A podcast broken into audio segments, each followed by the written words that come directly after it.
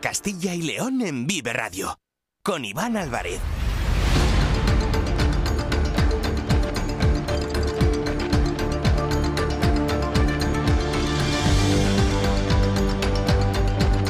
Hola, ¿qué tal? Muy buenas tardes, bienvenidos, bienvenidas a Vive Castilla y León. Es la una de la tarde, es miércoles 14 de febrero de 2024 y vamos en directo hasta las 3 en punto en esta sintonía, en la sintonía de Vive Castilla y León con muchos asuntos, con muchas historias que les vamos a contar durante estas dos próximas horas. Nos pueden escuchar a través de la FM de toda la vida en nuestra página web www.viveradio.es, en todas nuestras plataformas de streaming y de podcast y en las redes sociales de Vive Radio, con el sonido perfecto de nuestro técnico Ángel de Jesús. Estamos pendientes de las tractoradas, esas protestas de los agricultores, de los ganaderos de Castilla y León, que después de unos días relajados, después de unos días tranquilos, hoy vivimos una nueva jornada con importantes protestas a lo largo y ancho del territorio de Castilla y León. Se están produciendo esas tractoradas, estaban organizadas por las organizaciones profesionales agrarias en las provincias de Valladolid, Burgos, Palencia, Soria y Salamanca. Enseguida vamos a estar en todas estas provincias, enseguida vamos a estar en todos estos lugares para conocer, para conocer y para contarles cuál es la situación, cómo se encuentra el tráfico en estas ciudades, también lógicamente en la red de carreteras y cómo puede afectar a los vehículos en Castilla y León. Hoy es miércoles, es 14 de febrero y es el día de San Valentín, el día de los enamorados, así que en esta sintonía les vamos a presentar diferentes historias para conocer cómo se vive y cómo se celebra el Día de los Enamorados. Para muchos es un día especial, para otros es un día más, sea como sea, lógicamente hay que hablar de ello, así que conoceremos diferentes historias, desde los más mayores hasta los más jóvenes, y también saldremos a la calle para conocer a todos esos comerciantes que aprovechan, lógicamente, el día de San Valentín también para hacer negocio. Hoy es otra fecha señalada porque decimos adiós a la televisión tal cual la conocemos. Muchos todavía no se habrán dado cuenta, no os habréis dado cuenta, pero habrá otros que sí que llevarán o se van a llevar hoy una sorpresa cuando encendáis la televisión y veáis en color negro algunos de los canales. ¿Cuál es el motivo? ¿Qué ha pasado? Bueno, pues que todos los canales de la, de la televisión digital terrestre, de la TDT, sea cual sea su ámbito de cobertura, han apagado hoy su señal en definición estándar, en SD, y han comenzado ya a emitir únicamente en alta definición, en HD. ¿Qué pasa? Que necesitamos tener una tele en HD, una tele en alta definición para poder seguir eh, viendo la televisión y disfrutar de los canales, o en su defecto necesitamos un adaptador que en una tele SD nos permita ver estos canales en HD. Lo hablaremos lógicamente a partir de las 2 y cuarto. Acabamos de conocer, lo acaba de anunciar el presidente de la Junta, Alfonso Fernández Mañueco, ha, ayudado, ha anunciado ayudas de 400 euros para la compra de esos receptores ante este apagón de la señal de televisión analógica ha afirmado el presidente de la Junta que se articulará una línea de 500.000 euros especialmente para aquellos vecinos de las zonas rurales que estén sufriendo este apagón, como decimos, de los canales en SD, de los canales en definición estándar. También vamos a hablar de los premios de Castilla y León de gastronomía que se han repartido ya en este año 2024 y con muchos más asuntos con los que vamos a llegar hasta las 3 en punto de la tarde. Ahora es la 1 y 4, tenemos dos horas por delante. Están escuchando Vive Castilla y León. Comenzamos.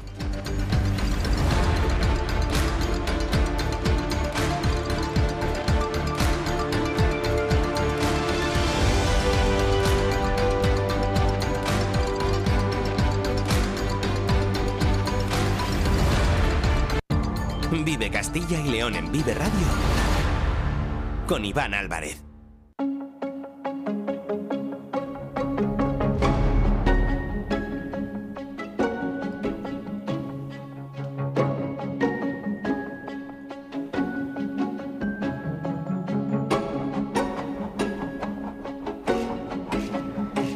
Estamos viviendo una nueva jornada de protestas de los agricultores en Castilla y León, después de unos días tranquilos, relajados, en los que apenas se han producido concentraciones destacadas en nuestro territorio y ante la prohibición de llegar el sábado con los tractores hasta Valladolid para evitar altercados durante la gala de los premios Goya, aunque eso sí, alrededor de 600 agricultores sí que protestaron a pie a las puertas de la Feria de Valladolid.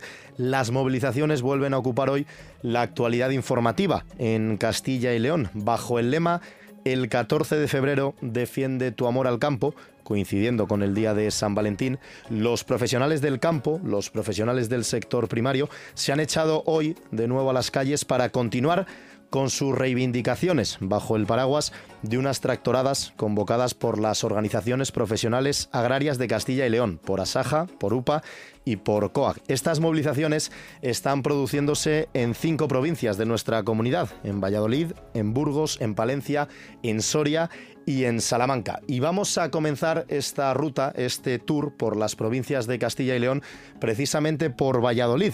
La tractorada ha salido esta mañana desde varios puntos de la provincia con el estadio José Zorrilla como punto de encuentro para continuar con estas protestas por las calles de la ciudad. Y vamos a conectar en directo con las calles de Valladolid con el director de Vive el Campo, Jaime Sánchez Cuellar. Cuéntanos, ¿dónde te encuentras? Buenas tardes, Iván Álvarez. Pues estamos ahora mismo en la avenida Salamanca, en mitad del recorrido de esta tractorada de Valladolid, eh, muy numerosa, al menos 800 eh, o entre 800 y 1000 tractores que pueden estar participando en esta tractorada que empezó hacia las 12 de la mañana del estadio José Zorrilla y que ahora mismo, pues por ejemplo, está recorriendo la avenida de Salamanca. Todavía estaban eh, circulando y saliendo tractores desde ese estadio José Zorrilla y nos dirigimos hacia la delegación de gobierno donde se va a entregar un documento, un escrito con las reivindicaciones del sector y también después en la sede de las Cortes de Castilla y León, donde se entregará ese mismo documento. Esta convocatoria, esta tractorada de hoy, eh, en, e, participan las organizaciones agrarias, todas las organizaciones agrarias de Valladolid y también todos los eh, agricultores que han participado de forma espontánea en las tractoradas de los últimos días. Podemos hablar de cierta unidad en la convocatoria de hoy en Valladolid. Estamos subidos en uno de esos eh, tractores que está recorriendo la ciudad y estamos junto a Rubén, es un agricultor joven de 31 años que, Rubén, buenos días. Buenos días. Eh, ¿Tu futuro está en el sector? Pues no lo veo muy claro, porque a, día de hoy los precios están cada vez más bajos, desorbitados los precios de los abonos y lo que vendemos muy bajo, muy bajo. O sea, por ejemplo, el trigo está bajando mientras que el pan está subiendo. Eso yo no, no veo explicación alguna. ¿Tenemos eh, fuerza los agricultores? ¿Tenéis fuerza para seguir con las movilizaciones? ¿Hasta cuándo se podrán mantener? Pues se pueden mantener incluso un mes tranquilamente. Digo yo, si, si vamos unidos y todos de la mano, al final esto aguanta y tira para, para adelante. Y si no hay futuro en el sector, ¿lo buscarías fuera de él? Pues muy difícil porque hay mucha gente, no me incluyo yo porque he estado sacándome grados superiores y tal, en esta época, pero hay mucha gente que no tiene estudios y lo ve muy difícil, muy difícil, de, pueblos que lo mismo tienen 30 habitantes y no llegan, no llegan al final. Gracias, Rubén. Este es, por ejemplo, uno de los testimonios que podemos escuchar en esta tractorada, como digo, eh, recorriendo ahora el centro de la ciudad, camino de la delegación de gobierno, posteriormente hasta la sede de las Cortes de Castilla y León, y previsiblemente esta tractorada podría finalizar en torno a las dos de la tarde. Ese era el horario previsto. Si bien es cierto que, dado eh, el número de tractores que han participado y que están participando en esta tractorada y que luego tienen que regresar a los distintos municipios eh, desde donde han llegado, pues eh, probablemente los problemas de circulación de tráfico se mantendrán durante toda la mañana. Decir que aquí no solo están participando agricultores de Valladolid, sino que también hay agricultores que han llegado desde Segovia, desde Ávila y desde Zamora. Y además, junto a los tractores, eh, recorren el centro de la ciudad unas 300 personas a pie, 300 agricultores con sus chalecos amarillos y una pancarta, un lema que encabeza esta tractorada. El futuro del campo lo decide el campo. Ese es el lema. Además, también se habían movilizado, se habían organizado estas protestas con otro eslogan. El 14 de febrero, defiende tu amor al campo. Nos contaba Jaime que se encontraba en este momento en la avenida Salamanca de Valladolid, unos 800 o 1000 tractores que han salido desde el estadio José Zorrilla y que ponen rumbo a la delegación del gobierno en la ciudad de Valladolid. Te quería preguntar, Jaime, porque habíamos vivido durante los últimos días algunas movilizaciones eh, en Castilla y León y sobre todo en otros puntos de España en los que ya habíamos visto eh, algún incidente, algún altercado, algún enfrentamiento directo entre algunos agricultores y miembros de los cuerpos y fuerzas de seguridad del Estado. No sé qué tal se está desarrollando esta movilización en Valladolid, si lo está haciendo de forma pacífica y si tenemos que lamentar algún incidente.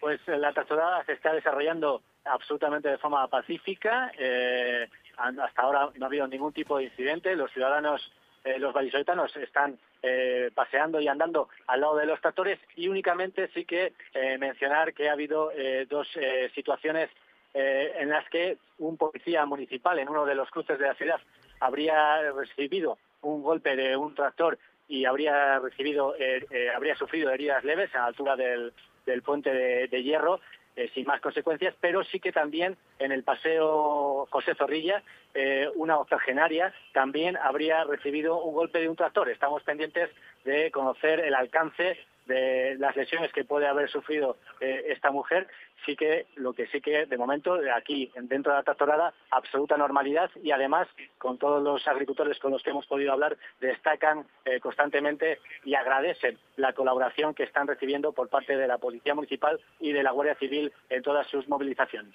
Enseguida vamos a volver a las calles de Valladolid con Jaime Sánchez Cuellar porque hoy la noticia también está en Bruselas y Jaime nos va a contar todos los detalles, pero estamos muy pendientes lógicamente del estado de salud. Iremos actualizando en cuanto sepamos las noticias de esa mujer de unos 80 años aproximadamente que ha sido arrollada en los alrededores de la Plaza Juan de Austria de Valladolid y el policía que ha sido golpeado por una furgoneta en la avenida de Salamanca. Aprovechamos para pedirles también a todos los eh, ciudadanos, las ciudadanas y sobre todo aquellas personas ¿no? que estén eh, subidas en el coche o en cualquier tipo de vehículo que tengan paciencia, que tengan eh, precaución porque lógicamente pues los tractores están colapsando varias de las calles de las ciudades y también de las carreteras de Castilla y León y para que todo se desarrolle con normalidad y no tengamos que lamentar ningún incidente más, pues lógicamente hay que tener paciencia y en este caso, como bien decía Jaime, también los agricultores agradecen ¿no? el apoyo de la mayoría de los vecinos y vecinas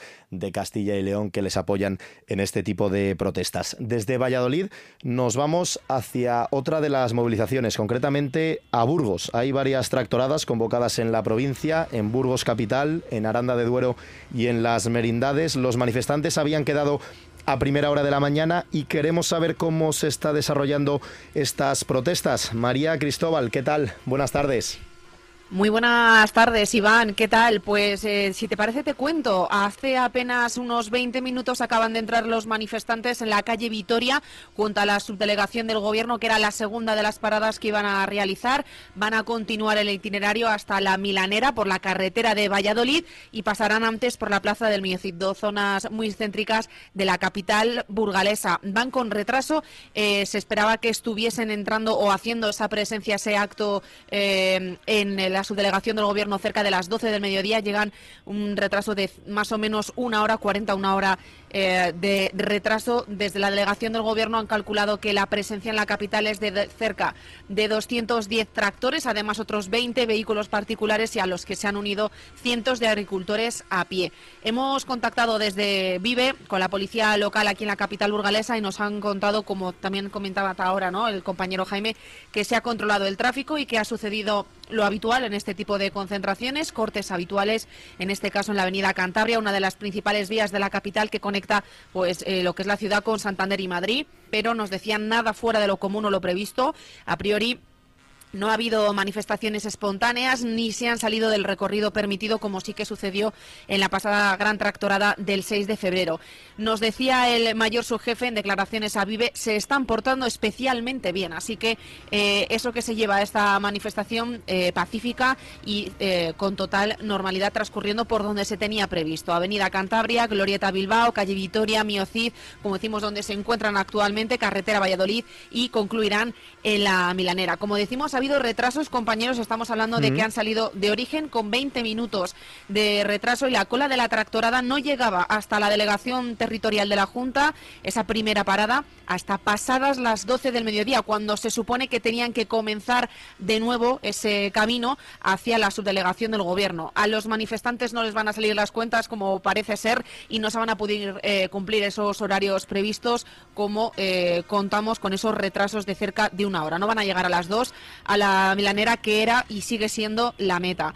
Eh, comentaba Iván que ha habido tractoradas no solo en la capital burgalesa, también en localidades como Aranda de Duero, donde han acudido cerca de 250 tractores, otras 270 personas que en esta ocasión circulaban por la Nacional 122. Y por otro lado, un grupo de agricultores y ganaderos han interrumpido a mediodía el tráfico de la Nacional 120 a la altura de Belorado, donde también se organizaba de manera paralela una marcha lenta en la Nacional 629. A esta hora, en la provincia burgalesa, incidencias que se mantienen activas eh, en la Nacional 629, también en la Nacional 122, en esos dos puntos en los que por esa retención y esa manifestación continúan las incidencias. Así que estaríamos hablando de ese retraso de una hora, por resumir, en la capital burgalesa y de esas retenciones en la Nacional 122 y la Nacional 629, Iván. Esa es la situación que nos cuenta María Cristóbal en la provincia de Burgos, tanto en Burgos capital como en Aranda de Duero, en las merindades y también en diferentes carreteras de la provincia. Escuchábamos a uno de los agricultores que se está manifestando en Valladolid y en Burgos, María, también habéis tenido la oportunidad de hablar con uno de los profesionales del sector primario, ¿verdad? Efectivamente, en esta ocasión hemos ido a las mujeres, hemos hablado con una agricultora y nos hablaba, lo escucharemos ahora, porque ella estaba especialmente preocupada por el futuro de sus hijos que quieren trabajar del campo, pero parece que no van a poder. Nos decía lo siguiente. Bueno, estamos aquí en la delegación territorial de la Junta de Castilla y León, donde se están congregando cientos de agricultores. Estamos con una de ellas, y digo una porque es mujer. Muy buenos días, ¿cómo te llamas? Me llamo Rosa. ¿Apellido Rosa? ¿Eh? Subiñas. Subiñas. Rosa, ¿por qué estamos hoy aquí frente a la delegación territorial? Ya por necesidad, ya estamos asfixiados, ya no podemos más. Nos han llevado a la calle porque no tenemos ningún otro remedio, ninguna otra cosa que hacer y estamos ya a la desesperada para luchar para el pan de nuestros hijos. Yo tengo dos hijos, me gustaría que mis hijos se dedicaran al campo porque lo quieren, porque les gusta y ahora mismo es inviable dedicarse al campo. Hay quien piensa que se está aquí por subvenciones, es todo lo contrario. No, ojalá no hubiera subvenciones y ojalá hubiera precios justos, que es lo que queremos. No queremos que nos den limosnas y queremos que paguen el cereal como toca, el trigo, la cebada, eh, la alfalfa, que se pague todo al precio justo. Eso es lo que reivindicamos. Ojalá no hubiera ayudas, ojalá solamente hubiera precios justos. Ya hablamos del futuro, el futuro en este caso muy directo por ser familiares, pero ¿cuál es el futuro del campo con esta situación actual? Con este gobierno actual. La situación es la que hay, es el gobierno el que tiene que ponerse a trabajar, a ver si de una vez el bipartidismo, que por desgracia o por suerte en España tenemos bipartidismo, a ver si se ponen de acuerdo de una vez y se ponen a hacer lo que ha hecho el campo desde hace ya muchos años, trabajar y trabajar, que se pongan de acuerdo. Queremos una ley que deje de poner trabas burocráticas, queremos que la cadena alimentaria, la ley de cadena alimentaria por fin sea una ley verdadera y que realmente proteja al, ganadero y al agricultor y que dejen de poner trabas burocráticas. Queremos que haya eh, controles fitosanitarios de todos los productos que entran de fuera. Estamos poniendo productos en el plato que se han demostrado que son nocivos para la salud y cancerígenos. No tenemos ningún tipo de control y los tenemos en nuestros platos. Estamos luchando por todos, no solamente por nosotros, sino por toda la gente. Y esa es nuestra reivindicación. Gracias. Nada. Pues estas son las reivindicaciones desde las calles de Burgos, capital, una de las agricultoras que se está manifestando, que está protestando en esta tractorada. Y desde Burgos nos vamos a ir ahora hasta la provincia de Palencia, porque estaba previsto que unos 700 tractores llegasen desde muchos puntos a la capital palentina. Álvaro Lantada, ¿se han cumplido las expectativas? Buenas tardes. Buenas tardes. Se han cumplido, incluso podríamos afirmar que se han incrementado. A estas horas, esas columnas de, tractores que se han desplazado desde diferentes puntos de la provincia de Palencia se encuentran concentradas en el recinto ferial de la capital, donde la periodista Nati Melendre lee un manifiesto con las reivindicaciones del sector. Hablamos de una protesta, de unas tractoradas, en este caso convocadas y comunicadas a la subdelegación del Gobierno al menos en la parte que afecta a la capital palentina, porque esas columnas de tractores se han desplazado hasta la capital de dos puntos en concreto, desde Osorno y desde Magat de Pisuerga y allí los manifestantes se han encargado de cortar de forma intermitente y a primera hora de la mañana las principales vías de la capital palentina y la provincia, entre ellas las dos autovías con mayor capacidad, y hablamos de la 67 que nos comunica con Cantabria, y también de la A62, que nos comunica con Burgos y con Portugal. Ha sido una mañana complicado para el tráfico, no solo en la capital, sino también en la provincia de Palencia. Los agricultores han querido hacer Mm, patentes y que se escuchen sus reivindicaciones, las que vienen recordando durante todas estas semanas, entre ellas una PAC que se ajuste a sus necesidades, con menos exigencias medioambientales, que se reduzca la burocracia y, sobre todo, mejores precios para hacer que sus negocios sean competitivos. Esta es la información que nos trae desde Palencia Álvaro Lantada. Muchísimas gracias, compañero. Hemos estado en Valladolid, en Burgos, en Palencia y ahora viajamos hasta Soria. Alfonso Blasco, ¿cuál es la situación en este momento? Cuéntanos. Muy buenas tardes. ¿Qué tal? Muy buenas tardes, compañeros. Pues en este momento unos 400 agricultores y ganaderos recorren esa movilización, esa manifestación a pie desde una de las rotondas de la salida de Soria hasta la subdelegación y hasta la Junta de Castilla y León como decimos, unas 400 personas que a las 10 de la mañana ya se concentraban en los aledaños de esa rotonda, a la que confluyen varias de las nacionales que llegan hasta aquí, hasta Soria. Y a esta hora, hace escasa media hora, han partido hacia la subdelegación, hacia la Junta de Castilla y León, reivindicando todos esos derechos. Esta manifestación que sí que está autorizada, sí que está convocada en este caso por las OPAs, tanto por Asaja como por UPA, como por COAG. Eh, de hecho, en la cabecera de la pancarta, donde ahora mismo estamos, imagino que podréis oír también el, ruido, están los tres representantes de las tres eh, asociaciones, organizaciones agrarias, eh, con un lema que al final es muy claro. Queremos seguir alimentando a tu familia creo que el lema ya dice bastante de las reivindicaciones que piden los agricultores y los ganaderos desde aquí. Pues esta es la información también que nos trae nuestro compañero Alfonso Blasco desde la capital soriana. Muchas gracias, Alfonso, compañero. Y vamos a, seguir con este repaso porque, como les comentábamos hace unos minutos, también hay protestas tractoradas convocadas por las OPAs en Salamanca. Unas tractoradas que estaba previsto que comenzaran a las 10 de la mañana en el eh, Carrefour, en la avenida de los Agustinos recoletos y que recorrieran diferentes calles, diferentes vías de la capital salmantina, como la calle del Bierzo, la avenida Agustín Recoletos, la avenida de Salamanca, la calle Astorga, la glorieta Ruta de la Plata y la rotonda de Santiago Martín Elviti. En este momento, a la 1 y 23 minutos de la tarde, hay que destacar que los agricultores y los eh, protestantes han comprado productos en este gran supermercado, en eh, Carrefour, han comprado productos extranjeros, fuera de España y los han comenzado a lanzar a la salida. Podemos ver eh, patatas, podemos ver naranjas, podemos ver arroz, diferentes productos, como decimos, que son recolectados y que son importados de países del extranjero y los han tirado al suelo y han argumentado que el precio de la compra se ha subido y que la diferencia no llega al agricultor y esto lógicamente no es justo. Unos 90 tractores concentrados aproximadamente en la capital salmantina y unas 300 personas que se han manifestado, como decimos, a las puertas de este gran supermercado. Y también tenemos que actualizar que en la provincia de Segovia, en la CL 605, a la altura de la localidad de Santa María la Real de Nieva, está produciéndose un corte total de esta carretera de la CL 605 en el kilómetro 27 en la provincia de Segovia. Esa es la actualidad, ese es el estado del tráfico en este momento en directo que se lo estamos contando en la sintonía de Vive Castilla y León. Y vamos a volver a Valladolid con Jaime Sánchez Cuellar, que nos ha estado contando en las últimas semanas en Vive Castilla y León, también en Vive el Campo, las reivindicaciones del sector primario, de los agricultores, en estas tractoradas organizadas a través de las redes sociales y de los grupos de WhatsApp. Pero, Jaime, ¿cuál es la diferencia, si es que la hay, entre esas tractoradas organizadas por los agricultores y las que se están celebrando hoy bajo la tutela de las sopas?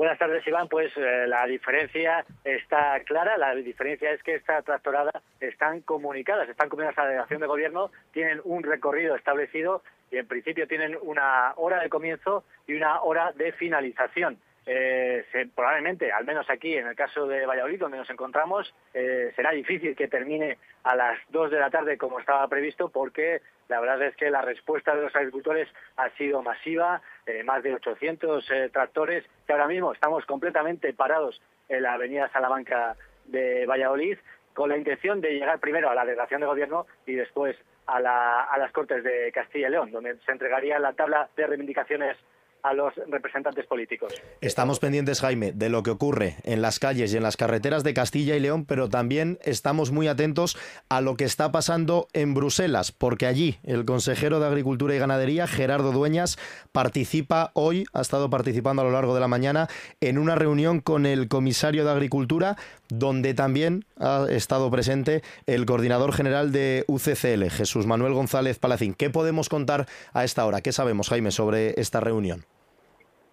Efectivamente, hay dos citas importantes hoy en Bruselas. Es esa reunión que van a mantener eh, los consejeros de Agricultura de Castilla y León, Aragón, Comunidad Valenciana y Extremadura, los consejeros eh, de, Vox, eh, con el comisario de Agricultura Janusz Wojciechowski, el polaco. Van a, a hacerles llegar la exigencia, ha dicho Dueñas, de que la PAC necesita un cambio radical para que sea más productiva y más realista y que tiene que haber un equilibrio entre producción y medio ambiente. Asegura el consejero de Agricultura que hay un exceso de celo a la hora de llevar los controles y que ahora mismo las protestas son clave porque estamos en un momento decisivo antes de las elecciones europeas. Y por la mañana, efectivamente, ha estado eh, Jesús Manuel González Palacín, el coordinador de UCCL Castilla y León, ha participado junto a otros representantes en un panel de expertos junto al comisario, también para poder intercambiar y recabar eh, impresiones sobre la situación que está viviendo ahora mismo el sector en toda Europa, en todos, eh, con estas protestas y estas movilizaciones que tienen el claro denominador de conseguir cambiar esa PAC para que sea eh, más real, menos burocrática y más flexible. Es el formato del panel. Él ha dado una pequeña exposición de unos 20 minutos, más o menos, y después intervendremos pues las organizaciones agrarias exponiendo los problemas que tenemos, pero sobre todo las soluciones, las propuestas que tenemos que hacer. Es verdad que en Europa está una movilización generalizada en todos los países, eh, muy contundente y además que persiste en el tiempo, porque Francia ha vuelto a convocar, la, primera organización ha vuelto a convocar movilizaciones, por lo tanto, el comisario está obligado, en principio, a escucharnos y, en segundo lugar, a hacer cambios importantes en esta paz que no gusta a nadie y, además, que está teniendo unas consecuencias nefastas, no solamente para el campo, sino también para los consumidores. Precisamente, comentaba el coordinador de UCCL, se hacía, hacía referencia esta mañana a la decisión de Bruselas de autorizar eh, el, de eliminar la obligación de dejar un 4% de tierras de barbecho para esta campaña. Lo que pasa que la Comisión ha decidido sustituirlo por eh, un porcentaje, ese mismo porcentaje en tierras eh, perdón, en cultivos eh, de leguminosas que no se traten con productos fitosanitarios, con lo cual eh, se ha sustituido el barbecho por otra cosa, en vez de simplificar, aseguraba, pues se ha vuelto a complicar una nueva normativa al, sector agrario. Lo escuchamos. El primer cambio que ha empezado es el tema del barbecho, pasa que el tema del barbecho, tal y como ha quedado, pues nos obliga a sembrar leguminosas. A estas alturas, sembrar leguminosas es casi misión imposible en el 80% de los casos. Por lo tanto, que viene también la obligación de sembrar leguminosas para, que, para rematar algo que ha empezado, ¿no? el tema de la, de la webcam, de la webcam 6, eh, la cobertura mínima de suelo, pues hombre, deberíamos eh, volver a poder hacer prácticas eh, agronómicas. Pues es la voz de Jesús Manuel González Palacín, el coordinador general de UCCL, esta mañana en la sintonía de Vive el Campo y que en estos momentos se encuentra en Bruselas en esa reunión que ha mantenido el comisario de Agricultura del Ejecutivo Europeo, también con el consejero de Agricultura y Ganadería de la Junta de Castilla y León, con Gerardo Dueñas. Les acabamos de contar la situación en nuestra comunidad, la acaban de escuchar con esas tractoradas organizadas por las OPAS en Valladolid, en Burgos, en Palencia, en Soria y en Salamanca. Protestas que estamos siguiendo muy de cerca en Vive Castilla y León con todo nuestro equipo repartido por las provincias de la comunidad. Hasta las 3 de la tarde les vamos a seguir informando en Vive Radio sobre el transcurso de estas manifestaciones y actualizando también la situación del tráfico tanto en las ciudades como en la red de carreteras autonómicas. Nos acercamos a la una y media, seguimos hasta las 3 aquí en Vive Castilla y León. Vive Castilla y León en Vive Radio. Con Iván Álvarez.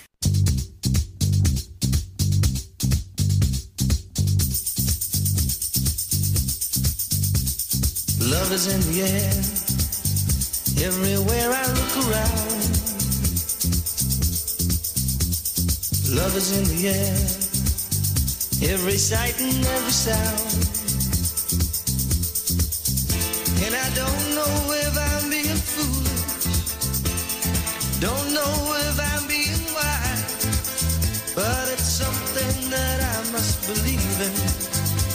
And.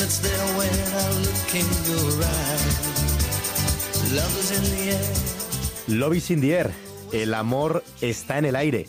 Lo está hoy, 14 de febrero, día de San Valentín, y lo está siempre. Venimos de escuchar a los agricultores que han vuelto a salir a las calles para defender su amor al campo, porque el amor se puede expresar de muchas maneras distintas. La diversidad es una de las cualidades principales del amor. El amor es libre y nunca permitas que nadie te diga a quién debes amar.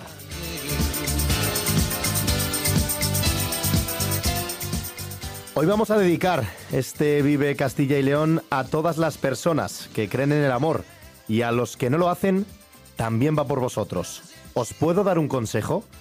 No apaguéis la radio. Vais a conocer varias historias relacionadas con el amor en este día de San Valentín. La primera nos la presenta Daniel González. Dani, cuéntanos. Buenas tardes. Buenas tardes, Iván. Pues dicen que el amor duradero empieza cuando el enamoramiento se rompe, se estabiliza y puede durar toda la vida si se trabaja adecuadamente. Un ejemplo de ello lo podemos ver en nuestros abuelos, y a ellos he ido a preguntar en este San Valentín. Y para ser más exactos, he entrevistado a mis propios abuelos, Lorenzo y Pilar, un amor cuyo fuego sigue encendido después de más de medio siglo, y que ha dado origen a mi familia y a mí mismo. Les he preguntado sobre su historia de amor, en unos tiempos muy distintos a los nuestros, y sobre el que todos podemos aprender algo. Vamos a escuchar la entrevista. Bueno, contadme, ¿cuántos años en concreto han pasado desde que os conocisteis, desde que os visteis por primera vez? Pues, pues eh, va a ser 60 años para, para mayo de este año del 2024. O sea, que fue en mayo de 1964. Eso es, eso es. ¿Cómo fue la situación?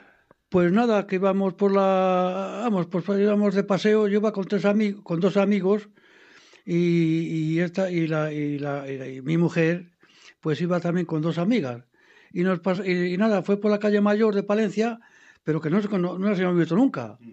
Y ya, pues eh, venían de frente y venían, y nosotros íbamos también para allá, pero era por la feria de Igo, que era feria de, de en el o sea, que se dice que fue amor a primera vista, podemos sí, decir. Sí, sí, sí, sí, que no lo habíamos visto nunca. Bueno, resulta de que la, la, la, la, abuela, o sea, que es mi mujer, pues iba en el medio. Y la primera vista que me dio fue la que me, me gustó, de verdad. ¿Sí? ¿Y tu abuela qué, qué, qué opinas de esto? Bien, oye, ellos se acercaron allí y bien, oye, el caso es que como era feria, pues luego nos fuimos a la feria de los, sea, los carruseles. Y allí estuvimos un rato, pues bien, paseando y eso, y luego él me acompañó a casa. Y resulta que los señores donde yo trabajaba, yo estaba en, trabajaba en el servicio doméstico, pues venían del casino porque ellos tenían unos, un círculo del casino y me vieron con él. Y cuando ya llegué a casa, ¿de dónde venías bien acompañada? Digo, pues sí, nos hemos conocido ahí en el salón y tal y cual. Pues bueno, total que él se fue, porque él trabajaba en la construcción y por las tardes de ferias, Como eran daban, ferias, sí. daban- cogían tarea. Y quedamos, dice, bueno, dice, mañana te vengo, pero como no quedamos nada en concreto, pues resulta que aquel día había ido una hermana de la señora donde yo estaba, que era del pueblo, y yo la fui a acompañar con el paquete a la estación, que estaba cerca de donde vivíamos nosotros. Sí, que la, que la vi yo venir. Y ¿sí? él se conoce que estaba en la puerta. Ah, esperándola. Esperándome, pero a mí no me dijo nada. Y la, y la- y la- y la- y la vi venir, ¿eh? Que venía bien, o sea, con su vestidillo y guapa, ¿eh? De verdad. Y, y no me atreví porque la primera vez que eso. Y, digo, "Cama ahí". pues nada, me marché y, y nada, y no dije Bueno, nada. total que la señora me dijo, dice, pues no salís. Digo, pues no, no salimos. Y de estas cosas, que fíjate, cosas de la vida que no nos habíamos visto en la vida, y al domingo siguiente nos volvimos a encontrar otra vez. El destino, ¿no? Se puede decir. Sí, sí, sí, sí. Así fue, así fue, sí. Si no, es imposible, ¿eh? Sí, sí. Y bueno, el caso es que, bueno, pues ya salimos. El caso es que él se tenía que marchar a la mili en julio, ¿eh? Y salimos pues de mayo a julio. Pues sí, estu- estuvimos de novios ahí eh, hasta que conocimos, pues, ah, pues hasta que fue a la mili en, ju- en julio, el día 17 de julio, fui a la mili, a Ceuta fui. Y resulta A que él, pues claro, se, como se tenía que marchar, dice que le dieron una foto. Lo típico, ¿no? Sí, sí. Es que en aquellos tiempos se llevaba mucho lo de las Sí. fotos en la cartera. Y yo le dije, mira, si las cosas van bien y nos entendemos, digo, te la mando. Y así fue. Yo como nos escribíamos bien y eso, pues se la mandé. Y así fue pues toda la mili, carta, carta, carta, carta, porque estuvo 16 meses y solamente vino 20 días, ¿eh? Y estuvo en Ceuta. Y solamente con el viaje, pues Y oye, es lo único. Y después ya cuando él vino de la mili licenciado, pues ya seguimos de novios y estuvimos pues tres y pico años de novios. sí, O sea, un noviazgo de tres años y luego ya la boda. Y luego ya nos casamos. sí, eh, sí, nos casamos el 12 de octubre del 67. 67. Luego los hijos, ¿cuándo llegaron? ¿Cuándo tardaron? La, la hija mayor, que es la ma- Maripila, la llamo yo, pues nació el, el 31 de agosto del 69. 69. Sí, sí, sí, sí. Y nos vimos, vi- vi- eh, es vallesoletana, ¿eh? Sí, sí, sí, lo sé bien. es mi madre. Bueno, y esos fueron los primeros, primeros años un poco de conoceros, Sí, la sí, boda. sí, claro, Y ahora haciendo retrospectiva, ¿cómo han sido esos 60 años desde que os Pues conocisteis? bien, oye, ha habido como todas las cosas, no es todo vida y dulzura en este tiempo, en estos tiempos, ¿no? Pero vamos bien, él ha sido muy trabajador. La, la época más bonita es que cuando estaba yo en la mili, que llegaba el día de los enamorados, el día 14 de escribía este, había, escribía, escribía cosas más bonitas que bonitas. Ah, Que alguna, que ahora. alguna cosa así que nos acordamos y ya me lo cuenta una vez. Sí, sí, sí, sí. Me acuerdo de aquella tarde cuando el sol ya se ocultaba. Me crucé con un querer que yo nunca me esperaba. Ese querer es mi vida, ese querer es mi amor. Y desde Ceuta te ofrezco todo mi corazón. Sí que te acuerdas muy bien, ¿eh? Te causó impacto. Otra cosa, dice. Pili divino nombre, dice, nunca se me olvidará. Ah, y en este día contigo un baile quisiera echar. Aunque estoy lejos de ti, siempre estoy pensando al mar. Y estas aguas cruzaría para, poderte abrazar. Bueno, bueno, qué romántico. Yo esto no lo sabía. No, sí, sí. Y además unas cartas que, que mandaba yo escritas con la bomba de artillería, ¿sabes? y el dibujo de, ¿verdad? De algunos así. Ah, sí, sí, empezamos bien. ¿no? Y luego, oye, pues la vida después ya pues nos casamos y como todo, oye, pues a él, gracias a Dios, no le faltó nunca el trabajo. Ha sido un hombre muy trabajador. Luego el oficio que ha tenido, él ha, ha procurado siempre de ir aspirando. Y bueno, ya te digo que el noviazgo pues fue muy bonito, ¿eh? Y él, la verdad, pues como persona, lo que te digo antes, no le ha faltado nunca el trabajo. Él ha procurado siempre ascender en su oficio, ¿eh? Ascender. Las empresas, en todas las que ha estado, vamos, en todas las que ha estado, porque a lo mejor la empresa fracasaba, no es porque se fuera él. Bueno, pero ahora ya, ahora ya los hijos han independizado, los nietos también. Y ahora, ¿qué consejo me daríais a mí ¿A ti? para un amor duradero de 60 años? ¿Cuál es el, el truco? El truco, el truco que veo yo, que veo yo, que yo lo he vivido, es saber esperar y saber escoger antes. A la mujer o al hombre. Eso es. Y ¿Qué conocerse. crees tú que va Exactamente. Que se cree que puede seguir más adelante. Porque solamente coger para luego una temporada y luego pensar- a otra o mujer o otro o hombre. Pensar, pues, o pensar en que el sexo, el matrimonio no es el sexo, ¿eh? ¿Eh? Que forme parte, de acuerdo. Pero no es el... Hay muchas O sea, cosas. lo importante es elegir bien. Sí, sí, sí. Elegir bien desde el principio, Eso es. elegir la persona adecuada. No correr, no correr. O sea, hay que tiempo, conocerse. pues, eh, que, que hay que vivir la vida así. Cada, mira, mira, hoy, hoy en la vida actualmente hay muchas, hay muchas cosas. Unos que para aquí, otros que si la bandera no sé qué, otros que si no sé qué. Si a mí, a mí de verdad, lo digo que no me parece mal. No me parece mal, ¿sabes? Pero lo que sí que quiero es que si, si es de ellos, yo no puedo meter en la vida de ellos. Ni en la tuya, ni en la de mis hijos, ni en la de nadie. Porque si son felices ellos, pero hay que saber escoger. ¿Sabes? No. Pues me quedo, me quedo con eso. Ya. Sí, no, no, digo, ¿eh? Daniel, con tal de casarse con el palo de la escoba, ¿eh? Y la escoba no es, no es ninguna persona. Hay que conocerse y el matrimonio es, pues ay, lo ay. primero quererse, ¿eh? Y lo segundo aguantar un poco. Eso, Porque si vamos ay. a hacer cada uno lo que nos parece, pues no. Yo siempre he contado con él y él lo, de- lo puede decir, que yo no he hecho cosas por mi cuenta sin saberlo él. ¿eh? aquí no tenemos secretos. Nunca ¿eh? jamás. No, no, no. Te quiero,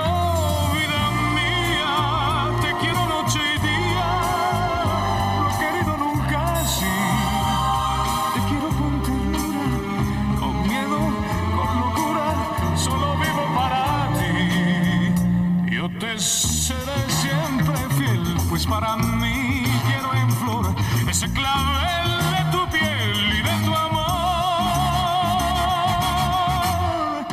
Hay historias como la que acabamos de escuchar que demuestran que el amor puede durar toda la vida. Vamos a buscar más opiniones, más historias relacionadas con San Valentín en un reportaje de Alberto Sánchez Casado.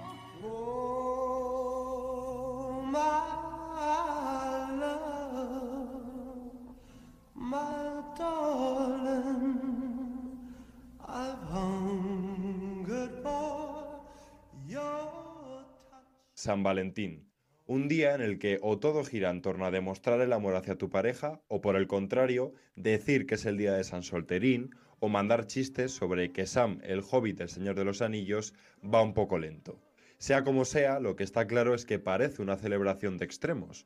O se celebra mucho o nada. Según los datos, los españoles no somos demasiado fans de celebrar el amor, no somos americanos, ni creo que regalemos coches caros o las llaves de un chale en la playa.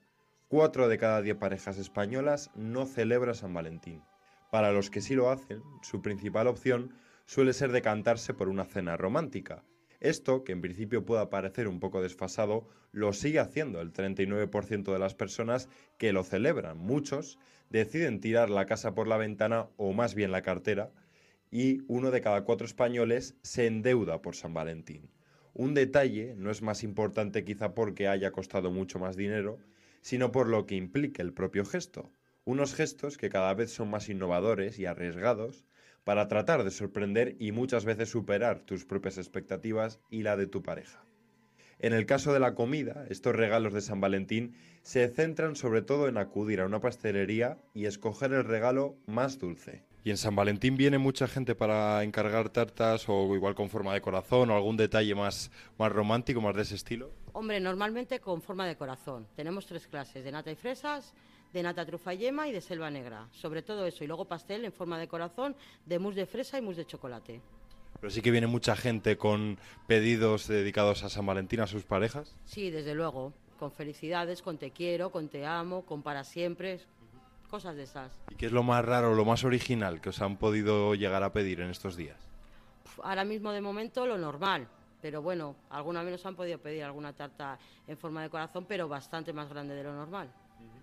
Y en cuanto a las ventas, tenéis eh, es uno de los días marcados en el calendario que igual recibís más, eh, más clientes. Eh, ¿Cómo va esas ventas o qué, qué previsión tenéis? Pues bueno, se, es día de más venta. Lo malo es que cuando cae San Valentín en diario tiene mucha menos venta que cuando cae en fin de semana. Se nota muchísimo la venta cayendo en día de diario. Llegar al corazón a través del estómago parece un éxito asegurado. Otro de los más típicos son los regalos materiales, un collar, un reloj, unos pendientes, que hacen que en las joyerías estos días también tengan poco descanso. Nada, cuéntame, ¿vosotros notáis durante este día que si la gente decide comprar más regalos que en otros? Pues bueno, la verdad es que cada año se nota que la cosa va más flojita. Y este año, bueno, pues ha habido un poquito de movimiento, pero no, no demasiado. Sí que la gente viene, compra algún detallito, no, no de mucho presupuesto, pero bueno, bueno, dentro de lo que hay, pues no nos podemos quejar. ¿Pero ¿Habéis tenido casos de gente que busque comprar algunos pendientes o algo para impresionar a su pareja, un, un colgante, un reloj, algo con un regalo con el que poder impresionar a, a su novia? Siempre, todo, toda la gente que viene a comprar un regalo para su mujer o una mujer que viene, pues lo que quiere es impresionar a su pareja, por supuesto, y, y bueno, y que no se pierda, que eso sea, que esté siempre. Me decías que notabas que igual la gente ahora eh, compra menos, se deja mucho menos dinero la gente que se puede dejar hace unos años. O sea, ese detalle ahora busca que sea más económico, quizás. Sí, sí, sí, la cosa está a la baja. Pero eh, no, en esto, en los enamorados, en Navidades, eh, en el resto del año, o sea, O sea, el regalo más material se va a perdiendo. veces mm, compran más por lo que cuesta que en realidad por el, el modelo, ¿sabes? Ya tenemos los regalos dulces, los materiales y faltan las flores. Los ramos de rosas dedicadas a las parejas que normalmente se acompañan también con bombones y que hacen las delicias de los más románticos. Y todavía sigue acudiendo mucha gente a comprar flores a las floristerías como regalo de San Valentín, ¿o es algo que se va perdiendo ese detalle. No, por suerte es algo que se mantiene. Incluso te diría que la gente joven casi que se anima más ahora, que, se que Es más romántica con las flores. Más atrevida. Por lo menos no son tan vergonzosos. Eh, nosotros cuando empezamos ya hace bastantes años, la gente le daba vergüenza ir por la flor por la calle y sin embargo eso ya no. Pero luego es un detalle bonito que a todo el mundo le gusta también que le regalen flores, ¿no? Eh, entiendo que sí, por lo menos así lo demuestran los clientes. Imagino que las rosas seguirán siendo el, principal atractivo. ¿O ¿Cuáles son las flores que más se demandan? Sí, la rosa roja sobre todo y luego, bueno, también distintos colores, pero la, la flor de San Valentín es la rosa roja. ¿Y qué otras flores pide más la gente o algo más original que venga demandando los clientes? No sé si original, pero a lo mejor sí, al ser más novedoso, cada vez vendemos más, hay más demanda de rosas naturales liofilizadas. Lo que normalmente la gente conoce como rosa eterna o rosa preservada, cada vez hay mayor demanda y de hecho... Para que dure más, ¿no? Duran para siempre, sí, como rosa eterna, que la llaman. Sí, sí, esas no se marchitan. Y a nivel de ingresos son fechas, imagino que muy importantes de, en, cu- en cuanto a ventas. ¿Qué previsión tenéis de si va a ser un año bueno o eh, va a superar todas las expectativas que podéis llegar a tener? Nosotros, por suerte, por desgracia, nunca lo sabemos. Siempre San Valentín es una fecha que la gente acude en el último momento para allá y las expectativas, pues bueno, ojalá. ¿Y en las calles encontraremos todavía a esos románticos o daremos con la gente que considera San Valentín un cliché anticuado? Hoy en el día de San Valentín, ¿vosotros os consideráis románticas o cómo celebráis ese día? Pues no mucho, la verdad. Romántica, poca cosa. No eres mucho de gestos bonitos, igual eso más en el día a día, ¿no? Sí, más en el día a día, o sea, tú demuestras día a día, pero ese día, pues nada, un día más. ¿No os consideráis románticas? No mucho, la verdad. ¿Cuál es el gesto más bonito que habéis podido hacer o, o el que habéis recibido? El que creéis que, que puede ser muy bonito. No sé si cuenta, pero eh, pues no sé, haber salido la noche anterior de mi graduación y haber ido sin dormir a, a verle. Eso es muy bonito, oye. Eso es ser romántico, ¿no? Bueno, ¿Y cuál es el gesto más bonito, más romántico que has hecho tú o que te han hecho? Eh, por su cumple le regalé un anillo que me deje un poco de pasta, teniendo en cuenta que estoy más seco que nada. Y, y ella me hace regalos cuando puede y es lo que me gusta, que, que, que piense en mí. En el Día de los Enamorados, la gente tiene gestos más bonitos, más románticos. ¿Usted ha estado enamorado alguna vez? Muchos años. 56 años enamorada. O sea, el amor no caduca, no tiene edad. No, no tiene edad. No, no, ti- no tiene edad. claro, no, no. ¿Cuál es el gesto romántico más bonito que recuerdas o que te hayan hecho? Pues bueno, todo bien, todo, todo bien. Me lleva bien con mi marido, pues todo, todo muy bien. Nos hemos, hemos sido muy felices, pues ya está. Bueno, eso no tiene que ver el amor con el frío. Yo sí, pero eh, el marido es muy esquivo. ¿No cree en el romanticismo? ¿Cree que igual se pierde esa magia? Nada. Hombre, perderse no, porque la juventud se os ve que, que queréis a la gente. Pero se puede disfrutar también en el día a día, tenga la edad que tenga. Ya, pero no. Cuando las cosas no van bien, no van bien, hijo. Se celebre o no el Día de San Valentín, todos demostramos nuestro amor y cariño de una forma personal e íntima hacia quienes nos rodean y a quienes queremos con locura. No hace falta concentrar todo ese cariño en un solo día, sino ir aportando quizás pequeñas píldoras para que esas personas sepan que las queremos y no tengamos miedo a decirlo ni a expresar algo que hace que precisamente las personas seamos eso, humanos y personas. Que no nos mueva ningún cliché impuesto por la sociedad, pero que lo que hagamos sea porque nos sale de dentro y con la mejor de las intenciones posibles. Dedica canciones, tartas, flores, compra anillos y colgantes o vete a cenar al restaurante de tus sueños, el más caro. Pero recuerda que para querer a los demás también te tienes que querer y valorar a ti mismo y dilo sin miedos, ni complejos, ni sentirte vulnerable. Te quiero.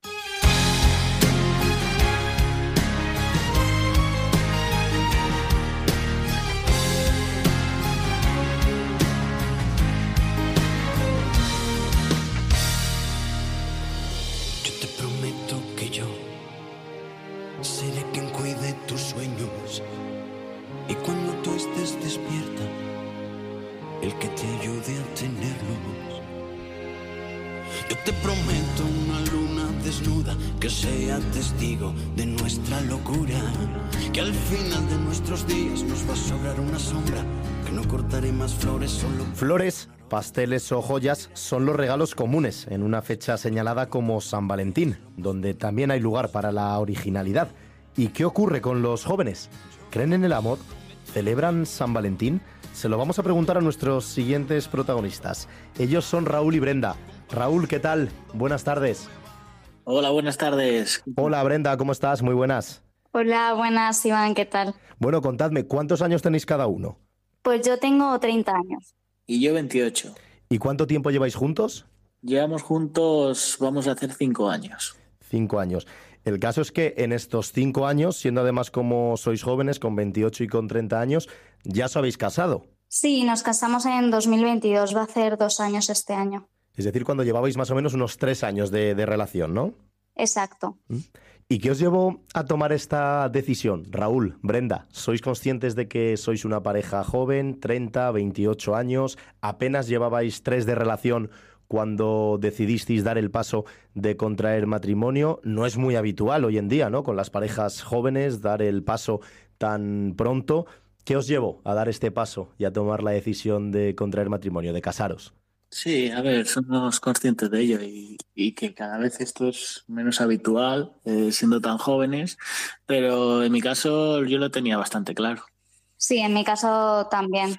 Eh, sufrimos las consecuencias de la pandemia, estuvimos mucho tiempo juntos porque al final Raúl teletrabajaba, yo trabajaba en el hospital, pero no podíamos salir y vivíamos prácticamente 24 horas del día juntos y, y estábamos súper a gusto y dijimos, pues si, si estamos así, hemos convivido muchísimas horas, eh, mucho tiempo juntos y tal, pues tomamos la decisión de, casarnos y de compartir la vida, la vida juntos. Claro, porque ya teníais, eh, bueno, ya erais conscientes, ¿no? De lo que era una convivencia, como estáis comentando, además durante eh, la pandemia, el confinamiento, que teníais que estar todo el día juntos. ¿Ya llevabais mucho tiempo viviendo antes de la pandemia o fue esa época de confinamiento la que terminó de uniros completamente? Llevamos desde el 2019, o sea, un año anterior a la pandemia. A ver, llevaríamos, sí, no llegaría un año, a lo mejor seis, ocho meses, pero no, no era igual. Yo, por ejemplo, tampoco teletrabajaba, eh, ahí iba a oficina,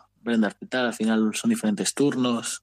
No es lo mismo, yo creo. O sea, es otro tipo de convivencia, pero, pero yo creo que... Pero no fue tan intensa. Sí, al- al final es una masterclass. Claro, y hoy en día quizás también es un poco más complicado eh, dar el paso, no porque no se quiera, sino porque en muchas ocasiones las condiciones económicas tampoco lo, lo permiten. ¿A qué os dedicáis? Porque estabais hablando en el caso de Brenda del hospital y de Raúl eh, el tema del, del teletrabajo. ¿A qué os dedicáis exactamente? Sí, bueno, yo soy enfermera y la verdad que desde que terminé la carrera, afortunadamente no me ha faltado el trabajo, con lo cual económicamente tenía una solvencia económica. Sí, yo soy ingeniero de trabajo desde casa, temas de proyectos, ofertas, de todo. ¿Mm? ¿Recordáis dónde y cómo os conocisteis? Fue en Zamora en la graduación de, de mi hermana. Mi hermana estudió también enfermería allí, en, en Zamora, y, y fue en la graduación de mi hermana, que él, la verdad que fue una historia muy bonita porque no nos conocíamos previamente ni nada. Eh, yo en ese momento no estaba eh, muy bien eh, anímicamente y no me apetecía mucho salir. Y de hecho salí un poco para la graduación, pero luego por la noche no me apetecía salir. Y él, bueno, teníamos amigos en común, pero nunca habíamos coincidido. Y él me escribió en una red social, en concreto en Instagram, y me dijo que saliera esa noche, que me lo iba a pasar bien y que, que bueno, que olvidara un poco, un poco la- las malas trayectorias previas que haya tenido y demás historias. Y al final, bueno, me animé, salí y así nos, nos conocimos y fue realmente un, un flechazo. O sea, que fue Raúl el que dio el primer paso, ¿no? A través de Instagram.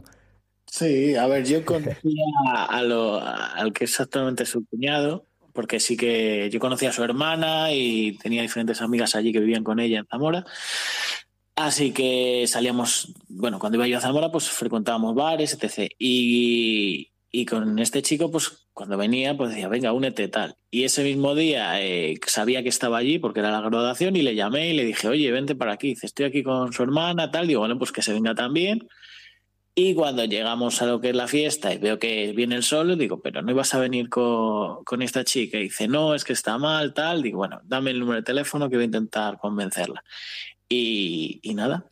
Y así fue un poco, suena un poco peliculero, pero, pero es que fue así. No, es, es una, es una historia muy bonita, la verdad es que, que sí que podría ser un poquito para verla en el, en el cine, pero es verdad, mira, hablabas, hablabais los dos, en este caso, de Instagram y demás, y hemos conocido esa historia que, que comentaba al principio de, de una pareja ya, ¿no? De, de señores mayores que llevan más de 50 años juntos. La diferencia a la hora de poder entablar una relación en el pasado y ahora, ¿no? La posibilidad que nos ofrece Internet, las redes sociales. Quizás si no llegas a tener la herramienta de Instagram, quién sabe si hubieras eh, tenido la oportunidad de ver a Brenda o de conocerla o de poder hablar con ella mucho tiempo, ¿no?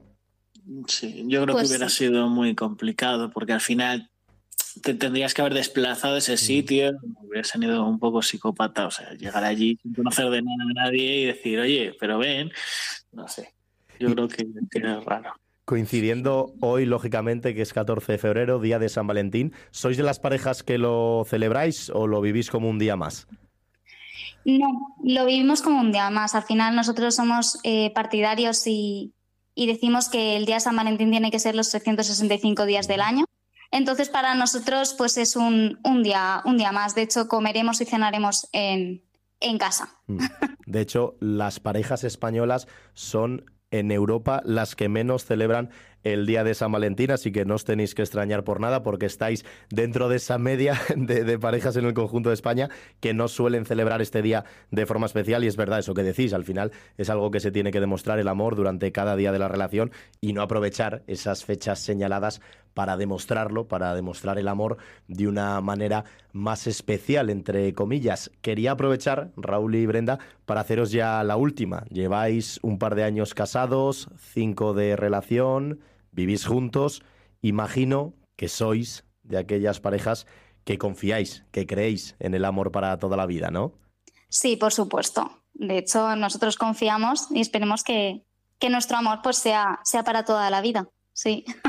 Raúl opina lo mismo, ¿no? No dice nada, imagino que opine lo mismo. Coincido en cada una de las palabras. Pues qué bueno, queríamos conocer la historia de Raúl, que tiene 28 años, de Brenda, que tiene 30 y que ya llevan un par casados, así que son también el ejemplo de esas parejas jóvenes que deciden dar el paso de casarse, de vivir juntos y que lo intentan y van pues un poquito, entre comillas, a contracorriente, ¿no? En respecto a otras relaciones que tardan más en dar esos pasos o en mucha gente joven que lógicamente todavía continúa también eh, soltera. Así que ha sido un gusto, Raúl y Brenda, hablar con vosotros en la sintonía de Vive Castilla y León, conocer vuestra historia y deciros lógicamente que feliz día de San Valentín y que seáis muy felices también en el futuro. Muchas Muchas gracias. Un saludo para todos. Gracias, Iván. Hasta luego. Historias de amor, ojos que miran con ilusión, pasiones vividas entre los dos, imposibles de borrar. Historias de Historias de amor que sin duda ha merecido la pena descubrir el día de San Valentín en la sintonía de Vive Castilla y León.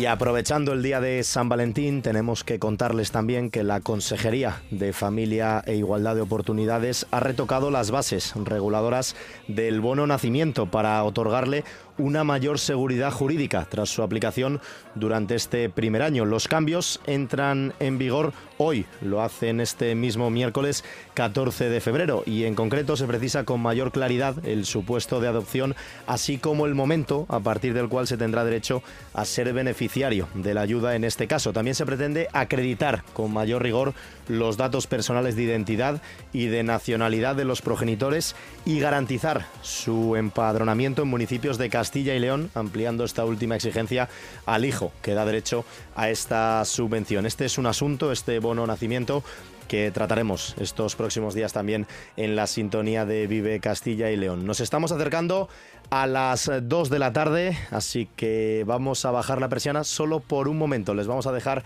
en compañía de los servicios informativos de Vive Radio y a partir de las 2 y cuarto volvemos con más Vive Castilla y León que tenemos muchos asuntos que contarles, entre ellos ese apagón que se produce hoy en los canales SD para que la televisión se pueda consumir a partir de hoy solo en alta definición. Enseguida volvemos, no se muevan, les dejamos en compañía de Vive Radio.